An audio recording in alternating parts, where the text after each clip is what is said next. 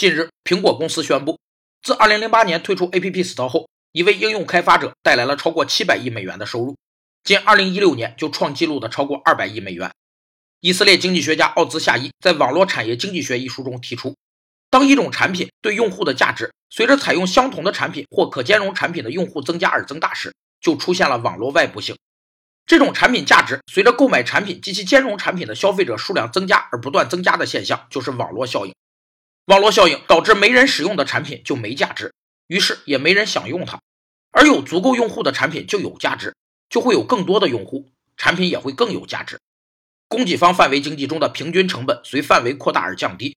而需求方范围经济中的平均利润随范围扩大而提高。所以，谁在这两方面都非常出色，谁就是绝对的垄断者。先下手为强和赢家通吃是网络效应的重要特征。这也是互联网公司拼命抢时间、争地盘的原因。